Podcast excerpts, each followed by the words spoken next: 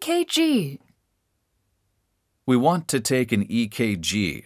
This is a painless, harmless test of your heart.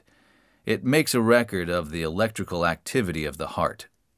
You will need to strip down to your waist. The technician will apply a stick on patch or a small strap to your limbs, and then six patches on your chest. It is important that you keep very still while the EKG is being taken. It will take about 15 minutes to complete the test.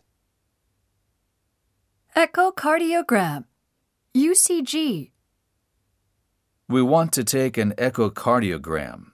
This is a painless and harmless test.